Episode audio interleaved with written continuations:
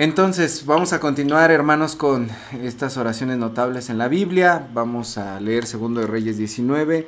No lo vamos a, leer todo ahorita, quiero que lo tengan ahí abierto porque vamos a ir viendo algunos versículos para que podamos este, pues ir viendo, explicando cada uno de estos. Pues lo he titulado el día de hoy eh, Ezequías, Ezequías y su clamor desesperado.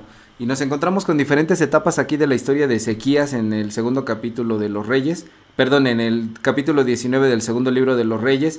Desde unos capítulos atrás, sobre todo en el 18, se nos dice qué es lo que estaba pasando en esta época, que es eh, Asiria pone un cerco alrededor de Israel, pone un, un, sitio ahí para poder este, intimidar a Israel, que era una antigua técnica que se utilizaba este, esa técnica militar, bueno, no tan antigua, ¿verdad? Porque ahora en la cuestión que pasó de, o que está sucediendo entre Rusia y, Ucrania, pues fue esta, esta, técnica de rodear, empezar a, a, poner como una muralla alrededor de la nación que se quiere invadir o que se quiere atacar. Entonces, eh, varias veces eh, el rey Sennacherib de Asiria manda a varios mensajeros para eh, intimidar de, a Israel y decirle su reino los puede salvar, eh, nadie los puede salvar, su Dios tampoco los puede salvar. Y de hecho les hace referencia como a que han venido en una buena racha de conquistas eh, con anterioridad en otras naciones y por eso dice ustedes, ¿qué, ¿qué, tienen de diferente ustedes, no? Que se puedan escapar de lo que estamos haciendo, así que les damos la opción diplomática de que se rindan ahora o que después pues no, no, ya no la van a contar, ¿verdad?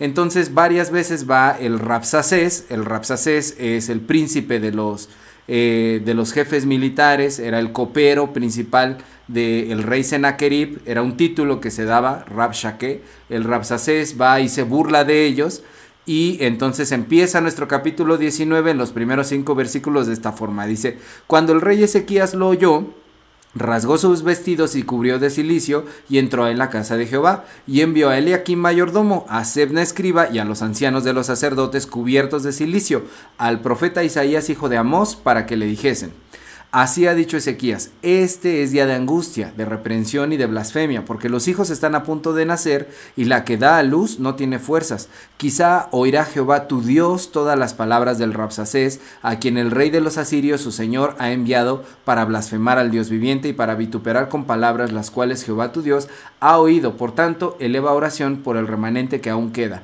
Vinieron pues los siervos del rey Ezequías a Isaías. Entonces nos enteramos de que Ezequías fue un rey contemporáneo del tiempo del profeta Isaías. Todo lo que ustedes pueden leer en el profeta Isaías, en los sesenta y tantos capítulos que hay, corresponden a esta, a esta época histórica, ¿no? Y entonces vemos cómo es que ante esta situación que está sucediendo, lo que hace el rey Ezequías, que es recordado por ser uno de los reyes buenos de la historia de Israel, rasga sus vestidos y se cubre en silicio, que era una señal antigua de que se ponían eh, cierta ropa que era demasiado incómoda, ¿no? Este, que, que daba a notar a los demás que estaban pasando por un periodo de duelo, por un periodo de lamento, de tristeza. Entonces, esta medida no la usaba cualquiera, no era ante cualquier tristeza que te ponías ese tipo de ropa o que rasgabas tus, vestidos, ¿no? Sino que era en situaciones muy extremas. Entonces, lo, lo, primero que vemos aquí es que Ezequías dimensiona de qué tamaño es la blasfemia, el problema en el que está metido Israel. Y creo que eso es lo primero que podemos aprender el día de hoy. ¿Cómo es que nosotros también tenemos que dimensionar de qué tamaño son nuestros problemas? A menudo cometemos el error que cuando llegamos a hacer algún pecado, que cuando llegamos a enfrentar alguna discusión, no la dimensionamos correctamente, ¿no? O la sobredimensionamos o la dimensionamos de menos, ¿no? A veces eh, tenemos como problemas chiquititos, se nos hace un mundo y no los podemos resolver y, lloramos y nos sumergimos en la depresión y es muy, eh, es muy eh, pequeño a lo mejor lo que está delante de nosotros. Y al contrario cuando hay situaciones que decimos ah hombre no pasa nada por eso este no lo estamos dimensionando de la manera correcta y eso podría meternos en problemas seriamente después porque las consecuencias van a verse reflejadas de alguna u otra forma dentro de nuestras propias vidas no entonces la correcta dimensión que le da aquí Ezequías es lo primero que es de elogiar de de, este rey, ¿no? Él se da cuenta de que es una situación tremenda, se viste en, ese, en esa señal antigua que había de que estaban pasando por un problema de silicio y de eh, rasgar sus vestidos, y además comisiona a varias personas para que se acerquen con el profeta Isaías y pregunten a Dios, es decir, direcciona todas sus preocupaciones hacia Dios. A veces nosotros simplemente nos quedamos como en la mera preocupación y en el estar contaminándonos los unos a los otros acerca de lo mal que nos está yendo o cómo la estamos pasando o qué tan preocupados estamos sin dirigirnos realmente al único que puede ayudarnos a solucionar estas cosas, ¿no? Entonces la correcta dimensión que le da Ezequías es de elogiar. Eh, ¿Por qué? Porque ha estado viendo cómo es que distintas naciones van cayendo poco a poco y también Ezequiel se da cuenta de que aquí hay un error que él cometió. Recibió la eh, ayuda de Egipto para que les prometía que les podía ayudar en contra de Asiria y después, de hecho eso es algo que también el profeta Isaías le, le reclama en, en su libro y eh, se da cuenta cómo han estado eh, pues llevándose ya algunos deportados hacia Asiria y ahora vienen los asirios y dicen ya no nada más nos conformamos con los que deportamos hacia nuestro país venimos por todo y vamos a acabar con tu nación y te vamos a, acabar y entonces Ezequiel se da cuenta de que en lugar de haber confiado en, en Egipto para poder derrotar a los asirios debió de haber confiado en Dios desde un principio, ¿no? Y de hecho vemos un, transitar entre la fe de Ezequías de cómo comienza este capítulo a cómo va a terminar, porque aquí se, dieron cuenta dentro de estos primeros cinco versículos, Ezequías se refiere al profeta Isaías de esta forma, dice, quizá oirá Jehová tu Dios todas las palabras del Rapsaces. Tu Dios, quizá Jehová, tu Dios escuchará. Es decir, no vemos que eh, Ezequías se dirija de manera... Em, directa para con, para con Dios, ¿no? No vemos que haya una relación ahí directa para con Dios, es a través ni siquiera de los sacerdotes, sino a través del profeta, es decir, cuántas veces nosotros también vivimos nuestra relación con Dios a través de los demás. Muchas veces eh, recurrimos a decirle a los otros, ora por mí, no porque realmente queramos un apoyo en oración, sino porque queremos que el otro se responsabilice de nosotros. Es decir, el ora por mí es, ora por mí porque yo no voy a orar por mí. Allá en tu iglesia oran por ti, pues entonces por favor oren, eh, oran por las, las necesidades, oren también por mí, ¿no? Y a lo mejor hemos tenido personas que se nos acercan también y nos dicen, este, tú que estás más metido en las cosas de la iglesia, por favor explícame esto, eh, pide por mí esto. Y creo que lo que es muy sabio hacer es conducir a las personas a que puedan tener su propia relación con Dios, a que puedan ellos enterarse y acercarse con Dios, que lo que pueden experimentar en carne viva y de manera directa no se compara a nada de lo que nosotros podríamos eh, ayudarles, ¿no? Somos guías en este proceso. Dios nos ha enviado a predicar a otros, pero la relación personal con Dios es de cada uno. Entonces tenemos que ser sabios en conducir a las personas para poder eh, dirigirse para, para, para, con Dios, ¿no? Y bueno, entonces vemos como aquí el, el rey Ezequías entra ahí a la, casa de Dios, pero se queda solamente en el patio en donde era permitido para los reyes, porque solamente los sumos sacerdotes podían entrar al lugar santo, al lugar santísimo, y eh, entra solamente ahí, se autolimita. Y eso es también muy importante notar en Ezequías. A pesar de que cometió un error, eh, está tomando las medidas correctas ahora para restaurar y para reparar ese error y para acercarse a Dios de manera correcta. Llega solamente hasta el patio y entonces decide no avanzar más. Más adelante se nos describe, por ejemplo, al rey Usías, que es alguien que no respeta esta regla que había para los reyes, aunque seas rey, hay ciertos eh, reglamentos que no puedes violar, no puedes pasarte más allá, y entonces cuando el rey Usías comete ese error de traspasar el lugar santísimo, le da lepra, ¿no? No cae muerto, pero le da lepra y vive con esa lepra siempre. Podemos ver entonces que Ezequías eh, tiene una mm, actitud de humildad, no se cree la gran cosa ahora, aunque sea el rey, sabe que, puede obrar hasta cierto límite y que después de ahí le corresponde a lo que Dios tenga que hacer. Y creo que es importante esto primero para acercarnos nosotros también con humildad ante Dios, pero también para saber reconocer nuestros límites como seres humanos. Cuando enfrentamos problemas nosotros, a veces eh, queremos solucionar y entrar en situaciones en las que ya no podemos hacer nosotros nada.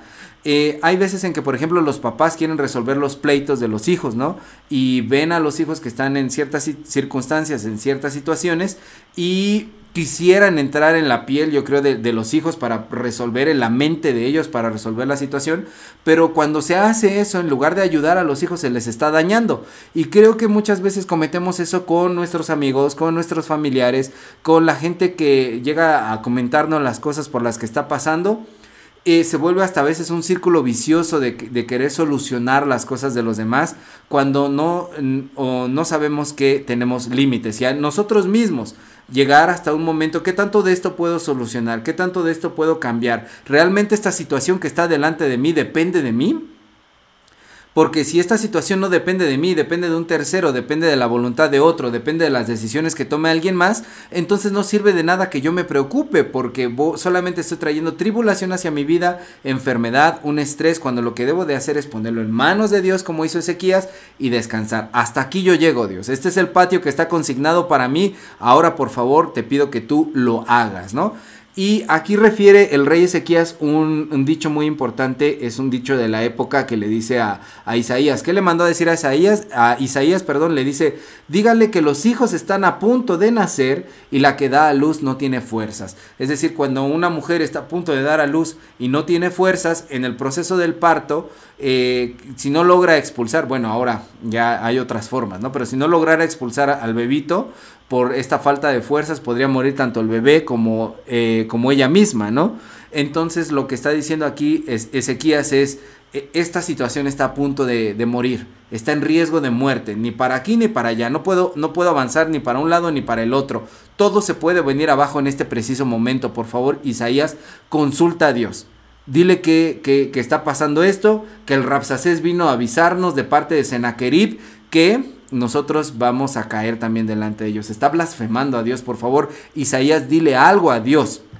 Y entonces Isaías responde en los siguientes versículos, versículos 6 y 7, dice Isaías le respondió, así diréis a vuestro Señor, así ha dicho Jehová, no temas por las palabras que has oído, con las cuales me han blasfemado los siervos del rey de Asiria. He aquí, pondré yo en él un espíritu, y oirá rumor y volverá a su tierra, y haré que en su tierra caiga a espada. Aquí Dios está refiriendo que va a hacer caer a este burlón, a este emisario del rey de Asiria, eh, y, está refiriéndolo solamente a él. Esto es muy importante porque Isaías lo dice sin chistar. Solamente en cuanto lo escucha, dice la palabra de Dios.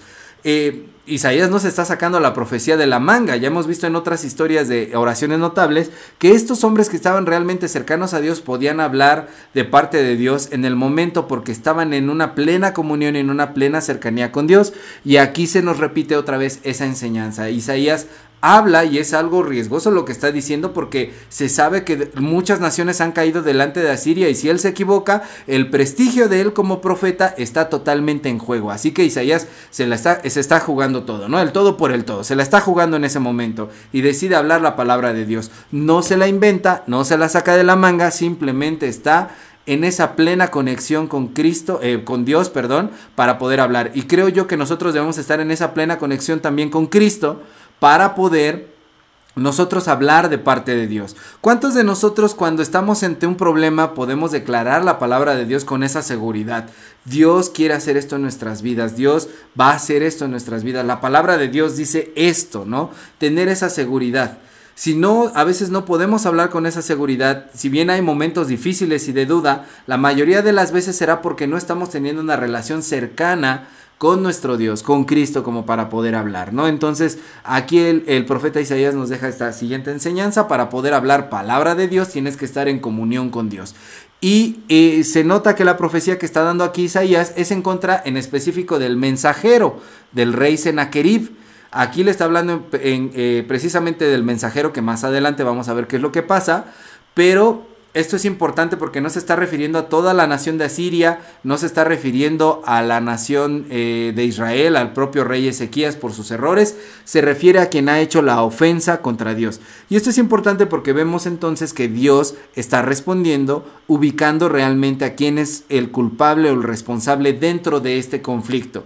Y eso nos hace ver que muchas de las ocasiones nosotros no alcanzamos a ubicar quiénes son los actores responsables o los factores que están interviniendo en algún problema para poder solucionarlo. Le echamos la culpa a todo y no hacemos eh, una plena distinción a, a, ciencia cierta de qué es lo que está pasando para poder resolverlo. Cuando tú no puedes enunciar de dónde viene tu problema y en dónde se está originando, no lo puedes remediar.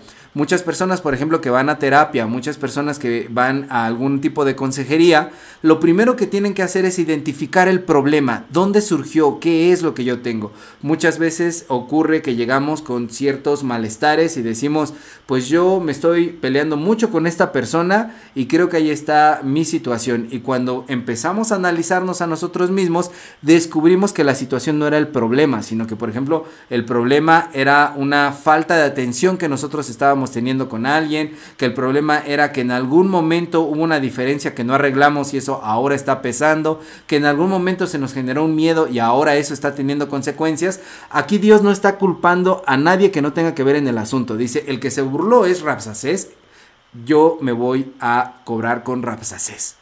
A él es a quien voy a, hacerle todo esto que está diciendo en la profecía Isaías. Entonces, es importante que nosotros podamos ubicar las responsabilidades y a los responsables dentro de un conflicto. Muchas ocasiones nos encontramos peleando contra alguien y no nos damos cuenta que los responsables somos nosotros. Y al estar acusando y poniendo la responsabilidad en el otro, es imposible que nosotros podamos solucionar lo que tenemos. Aquí Dios da una muestra de sabiduría, fue Rapsacés, contra Rapsacés voy a actuar. Y sigue adelante, dice en los versículos 8 al 13.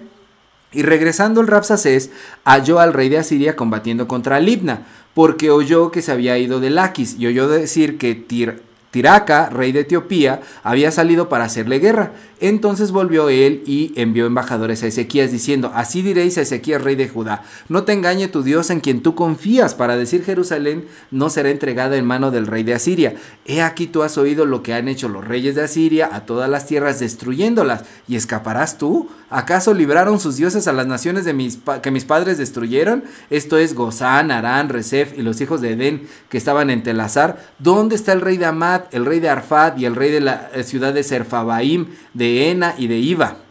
Aquí entonces Rapsacés realmente pasa lo que Dios está diciendo a través de Isaías, regresa a Siria y encuentra a su rey combatiendo contra una nación que se llama Libna y eh, eh, Rapsacés no cae en cuenta y dice, no, bueno, que no te engañe Dios, ¿eh? no creas que por esta distracción que ahora está teniendo el rey de Asiria ya ustedes se van a salvar. Mira, y le empieza a hacer la lista. Todos estos cayeron en contra de Asiria, así que ni creas que ustedes se van a escapar. Es decir, este corazón, una vez que ya es advertido, digamos, de parte de Dios, el corazón de esta persona, eh, el empleado, digamos, del rey de Asiria, ve lo que Dios le está diciendo por medio del profeta Isaías y decide no hacer caso. Dice, yo voy a insistir en esta situación. Avanzamos y vemos cómo eh, insistimos muchas de las ocasiones, aunque escuchamos eh, la palabra de Dios y se nos dice qué hacer y qué no hacer y nosotros de todas maneras persistimos en hacer el mal y persistimos en hacer daño hacia las demás personas. Esto es bien, bien importante ubicarlo, cuál es la actitud de Rapsacés. Yo no sé con quién a lo mejor ahorita como personajes ustedes ya se están ubicando, si con Ezequías, si con Isaías, si con este Rapsacés. Yo me ubicaría con este, porque realmente muchas de las ocasiones escucho lo que Dios quiere para mí e insisto en situaciones que no son buenas para mí mismo, que son necedades, que resultan como eh, de daño para mi propia persona, ¿no? Entonces creo que es importante ver aquí eh, la acción aunque recibe la, la, profecía y ve que de inmediatamente se cumple, dice, no es cierto, no es cierto, Dios no va a hacer esto, ¿no? Y ataca de nuevo a Israel. Y dice en los siguientes versículos, y tomó Ezequías las cartas de mano de los embajadores, y después que las hubo leído, subió a la casa de Jehová, y las extendió Ezequías delante de Jehová, y oró Ezequías delante de Jehová, diciendo, Jehová, Dios de Israel, que moras entre los querubines, solo tú eres Dios de todos los reinos de la tierra, tú hiciste el cielo y la tierra, inclina, oh Jehová, tu oído y oye, abre, oh Jehová, tus ojos y mira, y oye las palabras de Sennacherib, que ha enviado a blasfemar al Dios viviente. Es verdad, oh Jehová, que los reyes de Asiria han destruido a las naciones y sus tierras, y que echaron al fuego a sus dioses, por cuanto ellos no eran dioses, sino obras de manos de hombres, madera o piedra, y por eso los destruyeron. Ahora pues, oh Jehová, Dios nuestro, sálvanos te ruego de su mano, para que sepan todos los reinos de la tierra que solo tú, Jehová, eres Dios. Entonces, ¿qué está pasando aquí? Ya eh, este empleado del rey Sennacherib se vuelve a burlar de ellos y por lo que entendemos aquí toda esta comunicación no fue directamente eh, eh, boca a boca, sino que fue por medio de cartas. Entonces, esta burla que hizo el sirviente del rey Sennacherib fue por medio de una carta, y entonces Ezequías toma las cartas y las extiende delante de Jehová. Lo primero que nos hace ver aquí es una idea que también encontramos en la primera carta de Pedro, capítulo 5, versículo 7, que dice, echando toda vuestra ansiedad sobre Él, porque Él tiene cuidado de vosotros. Cuando venimos delante de Dios, solamente lo que podemos hacer es exponer las cartas. Mira Dios, está pasando esto. Está sucediendo esto. Yo quiero que tú veas la situación. Yo sé que tú estás al tanto de esto, pero te quiero leer la carta, ¿no?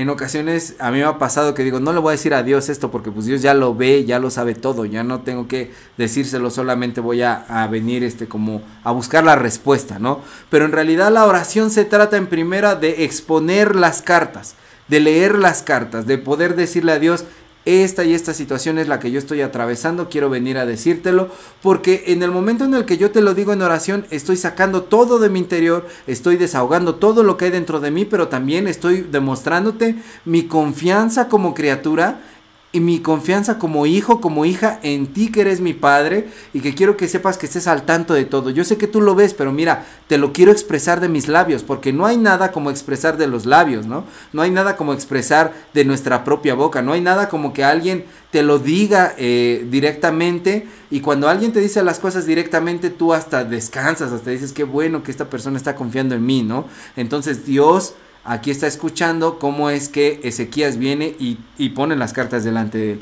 Y esa es otra actitud que podemos entender de Ezequías aquí, ¿no? Como les decía al principio, va evolucionando su relación con Dios, porque ya no es eh, mandar a, a, un mensajero a que contacte al profeta para que contacte a Dios y entonces venga la respuesta en cadenita, sino que ahora es esta situación es mucho más grande de lo que pensé. A lo mejor en un momento pensé que sí era lo suficientemente grande, pero ahora veo que esto está aún peor. Esta persona no va a desistir, nos va a seguir atacando. Este problema no va a dejar de crecer. Esta situación por la que estoy atravesando cada día se está haciendo más grande. Dios, quiero venir delante de ti. Y aquí sería importante también recalcar algo que nuestros hermanos en la escuela de predicadores estuvieron diciéndonos mucho durante Semana Santa. No hay que esperar a que la situación agrave a estos momentos, a que ya sea el último minuto, a que ya no haya otra solución, sino que desde el primer momento lo que Ezequías debió haber hecho era esto, ir directamente con Dios, ¿no? Y preguntarle y hablarle y orarle y decirle, esto es lo que está sucediendo delante de tu pueblo.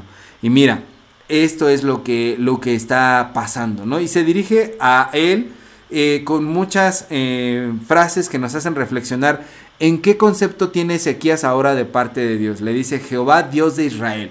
Primeramente se ubica ahora en una relación directa con Dios. Él, al ser rey de Israel, dice, Aquí estoy, tú eres nuestro Dios, el Dios de nuestros antepasados, nuestra historia depende de ti, nuestra familia depende de ti, siempre hemos creído en ti, yo estoy dentro de este grupo, ya no soy un ajeno, ya no es Jehová tu Dios, ahora es Jehová Dios de Israel, donde yo habito, donde yo soy rey, quiero venirte a decir esto. Tú que moras entre los querubines. Tú que moras entre los querubines, que tienes esta, esta santidad, a ti nadie podría venir a insultarte. Tú que eres Dios de todos los reinos, eres Dios de los reinos de la tierra. Estas frases son muy importantes porque nos hace ver cómo es que eh, Ezequías entiende ahora que Dios, a pesar de que eh, sea el Dios de Israel, es Dios de todos los reinos de la tierra y está por encima de Asiria y de las naciones que han sido derrotadas por Asiria y que entonces Dios tiene la capacidad de, de solucionar las cosas porque está mucho más allá, se identifica con él. En la Biblia vemos que Dios tiene muchos nombres, muchos títulos con los cuales se refieren a Dios los distintos hombres y mujeres dentro de todas las páginas de la Biblia, pero en este momento Ezequías selecciona exactamente con aquellos con los que se identifica. ¿Por qué Dios tiene tantos nombres? ¿Por qué Dios tiene tantos títulos? Porque dependiendo de la situación que nosotros estemos atravesando, ese es el Dios, la cara, el rostro de Dios que se nos muestra, ¿no? En este caso, Él necesita al Dios de los reinos de la tierra para poder entender esta situación que es entre reinos, al rey que eh, al Dios que mora entre los querubines, porque su santidad no va a permitir que eh, esta blasfemia pase por alto y también necesita al Dios de Israel porque necesita ya ubicarse, ubicarse que Él forma parte de esos que son del pueblo de Dios. No sé si tú has pasado, por ejemplo, momentos de aflicción, de, de, tristeza. Ahí está, Dios es mi consuelo, ¿no? Por momentos de, de, tribulación, de guerra, de pleitos en tu familia, Jehová es mi paz, ¿no? Por momentos de escasez, Jehová proveerá por momentos en los que te sientes eh, sin rumbo, sin dirección, Jehová es mi pastor. O sea, Dios tiene un nombre y tiene una categoría para que nos podamos identificar con Él de acuerdo a lo que nosotros estamos atravesando. Y se muestra en el rostro de Jesucristo que Jesús mismo significa el Dios altísimo salva. ¿De qué necesito que me salve Dios? ¿Qué característica de Dios necesito el día de hoy? Mi Dios es todo. Puedo acercarme eh, a Él en tiempos de tristeza, de dolor, de enfermedad, de necesidad, de pleitos, de, de, cualquier cosa que tú te puedas estar imaginando, de escasez. Ahí está Dios mostrándose con algún título para ti y aquí es lo que identifica Ezequías. Le habla con los títulos exactamente con los que necesita. Así debemos de clamar a ese Dios. Yo acostumbro mucho a decirle a Dios, Dios de amor, ¿no? Porque creo que el amor de Dios es es gigantesco y abarca muchas cosas que es indescriptible para nosotros. Entonces, yo cuando, cuando me refiero a Dios, le, digo Dios de amor. Algunos de ustedes he oído que le hablan de usted, ¿no? Le dicen Padre Celestial o Amantísimo Padre. Cada uno de nosotros tiene una forma de dirigirse a Dios. Pero lo que es importante es identificar que Dios tiene muchos títulos porque podemos identificarnos con eso que necesitamos de Dios en ese preciso instante, ¿no? Entonces aquí recurre eh, Ezequías a la grandeza de Dios y termina diciéndole ahora, oh Jehová, Dios nuestro. Y por fin termina diciéndolo, Dios nuestro. Ya no eres el Dios de Isaías, eres mi Dios, eres nuestro. Yo estoy a cargo de todo esto, de toda esta situación, por favor ayúdame. Estoy a cargo de esta empresa, estoy a cargo de esta familia, estoy a cargo de este negocio, estoy a cargo de esta casa, Señor. Ayúdanos, sálvanos, te ruego que todos los reinos de la tierra sepan que solamente tú eres Dios. Si lo reconozco que sí es cierto, la situación está muy difícil, los otros reinos cayeron, los otros reinos fueron derrotados, los otros dioses fueron derrotados, pero eso es porque ellos eran falsos, eran ídolos. Mira, Dios sí es cierto, yo entiendo que ha estado pasando esto en mi casa, ha estado pasando esto en mi familia, ha estado pasando esto en mi cuerpo. Yo entiendo esto, Señor, no, no lo voy a negar. Los cristianos no somos negacionistas, los cristianos no vivimos en una burbuja, en una nube donde todo es bonito, todo es bendición, todo es eh, de, de color de rosa. Qué bueno, Dios siempre está con nosotros, estemos siempre alegres. No. Entiendo que la situación está así. Pero sabes, nada de eso es más fuerte que tú. Nada de eso que me ha estado pasando es más fuerte que tú, Dios. Los dioses de los pueblos son ídolos. Los otros reinos no te tienen a ti. Los problemas que he estado atravesando no se comparan con tu poder y con tu grandeza. Y entonces Ezequías hace uso de todos estos nombres que no es como las oraciones que más adelante en el Nuevo Testamento podemos eh, entender que se hacían en la época de Jesús, en la cual los fariseos simplemente acumulaban nombres y nombres y nombres de Dios al principio de una oración, nada más para que sonara bonito, nada más para que sonara que eran muy espirituales, pero realmente ellos no tenían esa conexión ni esa necesidad tan profunda como la que está experimentando en este momento Ezequías, ¿no? Oh Padre Dios eterno, altísimo de la creación, santo, creador, eh, maravilloso, excelso, bla, bla. Era pura palabrería de parte de esos religiosos. No lo creían ni lo sentían de verdad. Los títulos que aparecen en esta oración que está haciendo Ezequías son seleccionados de una manera perfecta, diría yo que de una manera exquisita porque está refiriéndose exactamente a lo que necesita en ese momento Ezequías de parte de Dios. Entonces eso nos invita a ver que nuestras oraciones, cuando las dirigimos nosotros también hacia Dios, debemos de buscar exactamente cómo es lo que estamos pasando, qué es lo que estamos atravesando, para buscar en Dios refugio al respecto de es, específicamente esas cosas, ¿no? Y entonces vemos aquí que, Dios habla acerca de la situación, Dios dice qué es lo que va a pasar en los siguientes versículos y dice, así ha dicho Jehová, Dios de Israel, lo que me pediste acerca de Sennacherib, rey de Asiria, he oído. Esta es la palabra de que Jehová ha pronunciado acerca de él. La virgen hija de Sión te menosprecia, te escarnece, detrás de ti mueve su cabeza, la hija de Jerusalén. Y es muy importante estos versículos porque vemos que Dios dice, lo que me pediste acerca de Sennacherib. Algunos creen que la oración es meramente terapia. Algunos creen que la oración es meramente un momento de desahogo y lo es, o sea, ciertamente lo es, sirve para eso, sí, pero no es solo eso. La oración del justo puede mucho. Y no es que nosotros movamos la mano de Dios, porque a veces se usa esa expresión, la oración mueve la mano de Dios como si Dios estuviera con su mano así de flojo, dura, dura, que no la quiere mover en favor de su pueblo. No, no, no. Lo que pasa es que Dios se agrada de que nos comuniquemos con Él como criaturas. La oración primeramente nos sirve a nosotros, eso es cierto. Nos permite estabilidad, nos permite paz, nos permite todas estas funciones terapéuticas pero también la oración sirve para entablar la relación con nuestro Padre Celestial y decirle, sí quiero que intervengas aquí. Con esa humildad que tenía el rey Ezequías. Sí quiero que muevas esto. Sí quiero eh, que por favor lo hagas, Señor. Rindo ante ti esta situación, te doy el control, el poder, y, y fíjense lo que estoy diciendo, te doy el control de esta situación, tú haz tu voluntad aquí, y te doy el control cuando yo vengo a orar, significa es, yo no voy a andar queriendo mover y acomodar todo a mi gusto, a mi antojo, a que se haga. Y que si no se hace como yo quiero, entonces Dios no está respondiendo. Y que si no se hace como a mí me gusta, entonces Dios no me escuchó. No, yo te doy el control. Ya oré sobre esto, ya te pedí sobre esto, ahora descanso de esto, Señor, y quiero que tú lo hagas. Entonces Dios dice, lo que tú me pediste. Y la pregunta entonces sería, ¿y si Ezequías no hubiera orado? ¿Y si Ezequías no le hubiera pedido a Dios? Quizá hubiera habido otra persona que hubiera orado, ¿no? Pero esto está en el ámbito del hubiera. Y dicen por ahí, ¿no? Que, que el hubiera no existe.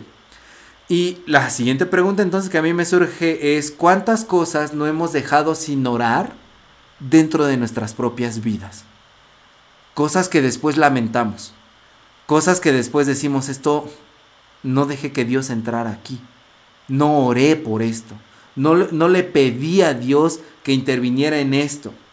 No es que Dios es bueno y si Dios lo quisiera hacer, eh, pues lo hubiera hecho, ¿no? No, no, no. Dios nos da la oportunidad de poder rendir las cosas a sus pies. El libre albedrío, la plena voluntad de decidir, Dios quiero que tú entres en esto o que no entres y no te metas, no seas metiche y yo ya no quiero nada de tu parte, Dios. La oración sirve para eso, para poder decirle a Dios, entra aquí.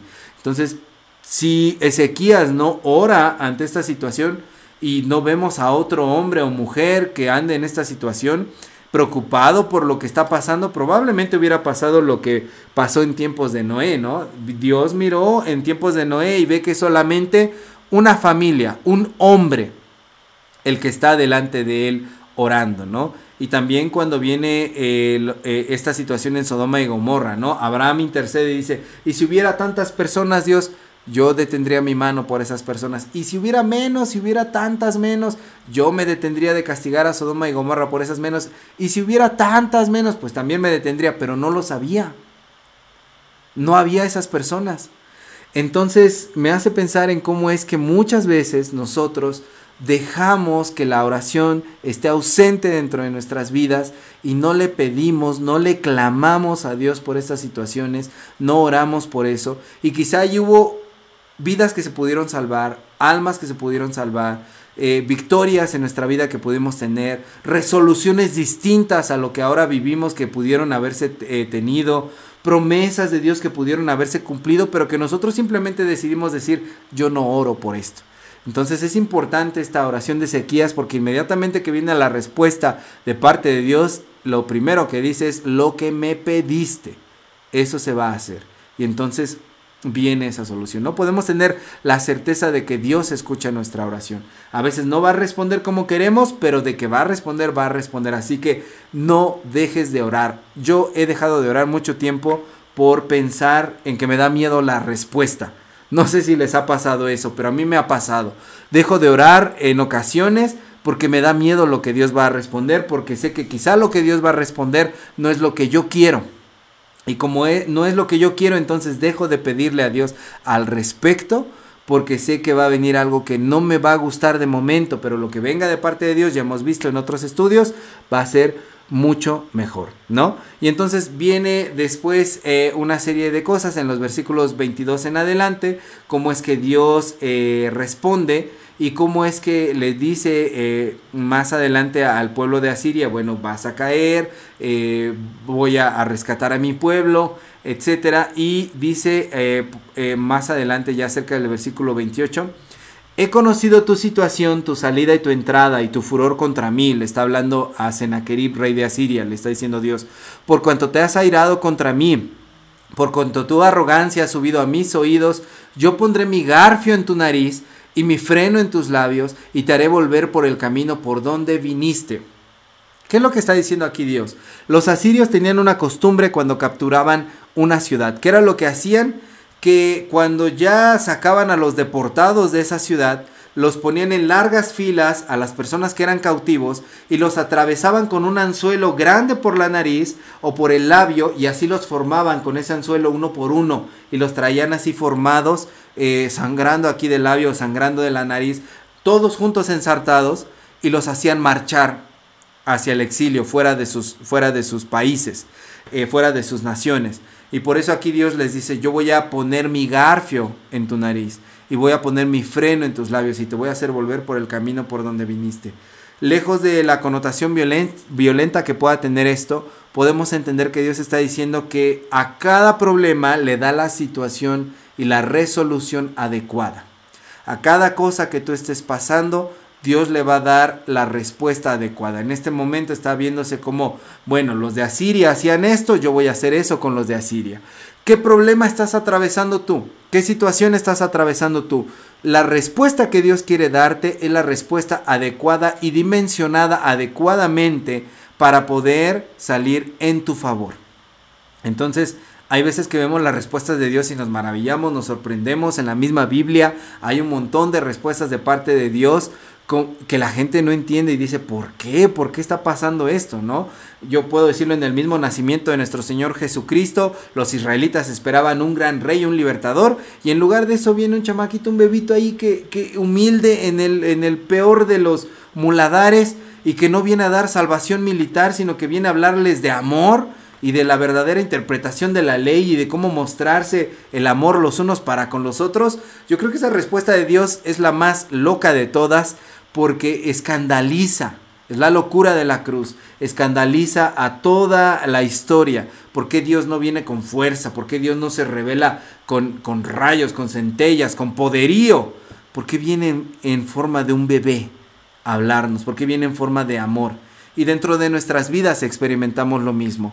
Pero lo que podemos entender en la respuesta de Dios a la oración de Ezequías es la solución que yo te quiero dar es la adecuada ten calma, ten paz, ten fe, que lo que yo te estoy respondiendo es exactamente lo que tú necesitas. Si los llevaban con garfios, yo lo voy a llevar con garfios a ellos. Si tú estás pasando por una situación de enfermedad, yo voy a darte la respuesta adecuada. Si tú estás pasando por una situación en peligro de muerte, yo te voy a dar exactamente lo que tú necesitas. Dios siempre responde de manera adecuada. Voy a hacer lo mismo, lo adecuado. Después en los versículos 29 al 31 vemos como eh, el profeta Isaías le da una señal a Ezequías, le dice que la invasión de, eh, de Asiria no va a pasar durante varios años y efectivamente eh, eso sucede porque era algo que era difícil profetizar como Isaías en ese momento porque cuando se cercaba una ciudad militarmente, se impedía el negocio hacia adentro, hacia afuera, y poco a poco la ciudad comenzaba a escasear y a morir de hambre hasta que los reyes salían a, pintar la bandera de la paz y decir no podemos, o si sentían que tenían la suficiente fuerza militar, enfrentaban a la nación que los estaba acercando, ¿no? Entonces naciones poderosísimas como Asiria eh, era lo que hacían, no se gastaban a todos sus hombres, era una estrategia militar no para gastar eh, a cada rato soldados que mueran o su armamento, sino saben que saben que, que, podemos presumir de esto, que tenemos mucho poder, vamos a acercarlos para que solitos se rindan. Y eso es lo que en esta situación nos estamos enfrentando, ¿no? Y esa profecía de parte de Dios se termina cumpliendo y luego vemos como en los versículos 35 al 37 se nos dice cómo es que actúa el ángel de Jehová y en el campamento en el que están los asirios cercando a Israel, esa noche mueren 185 mil personas, 185 mil soldados y cuando se levantan solamente ven que había cuerpos muertos. Aquí como actuó Dios es una manera sorprendente pero realmente cumple la palabra, ¿no? Hay un historiador griego que se llama Herodoto que dice que eh, registra una derrota de Asiria y el Sennacherib porque en una noche su campamento se infesta de ratones o de ratas que destruyen las flechas, los escudos y dejan infección en el campamento y los eh, soldados mueren. Entonces algunos han relacionado esta parte histórica con lo que pasa aquí en el, en el campamento de Asiria como la respuesta de parte de Dios. Dios utiliza muchos medios, ¿no? A veces pensamos que Dios va a venir y directamente con su mano nos va a hablar eh, ansiamos que Dios eh, nos dé una respuesta específica con un fenómeno sobrenatural. Hoy en día está muy de moda buscar una profecía en algunas iglesias. Sin embargo, Dios utiliza medios y debemos estar al pendiente de los medios que Dios quiere utilizar para que nosotros podamos tener ahora sí que la, la, antenita bien direccionada de lo que Dios quiere hacer en nuestras vidas. Y finalmente el Senaquerib está un día en Nínive, está rindiendo, rindiendo adoración a su dios Nisroch. Y mientras está eh, rindiendo adoración a, su dios, vienen sus hijos Adramelech y Sarecer y lo matan. Lo matan y huyen. Y ahí terminó la historia. Y efectivamente, al menos durante el tiempo de Ezequías, la invasión no se da por este Senaquerib, por este rey Senaquerib, ni por su copero, el, el este, eh, este hombre tan famoso, el Rapsacés, se me fue su nombre, este, no, no logran invadir finalmente Israel.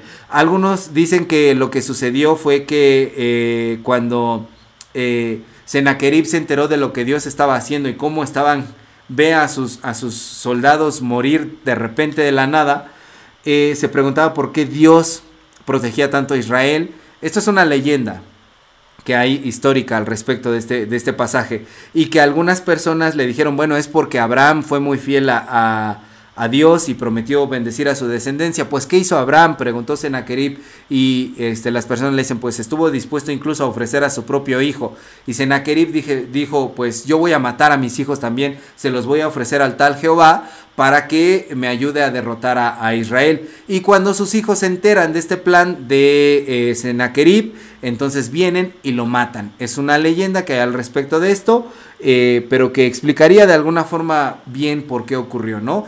Con lo que nos podemos quedar aquí es que cuando Dios dice algo lo cumple y que estamos a una oración de distancia de poder hacerlo y que en esa oración nosotros nos vamos a acercar más a Dios como se acercó el mismo Ezequías. Ezequías que en un principio está lejano de Dios, poco a poco, gradualmente, la misma situación lo va acercando y por fin tiene una relación profunda con Dios a tal grado de que se dirige a Él de las maneras correctas y entonces Dios le responde, lo protege y en ese proceso no solamente Israel es salvado de la invasión, sino que el mismo Ezequías en ese grito desesperado, en ese clamor desesperado, es salvado también, porque deja de estar lejos de Dios y al final encontramos a un hombre sumamente cercano a Dios. Hermano, quizá tú también estás invadido por problemas, tú también estás cercado, tú también estás en peligro de muerte por cualquier situación que esté dentro de tu propia vida. Estás a una oración de distancia, de acercarte más con el Señor y poder ser salvado también. Que Dios les bendiga, hermanos. Continuamos.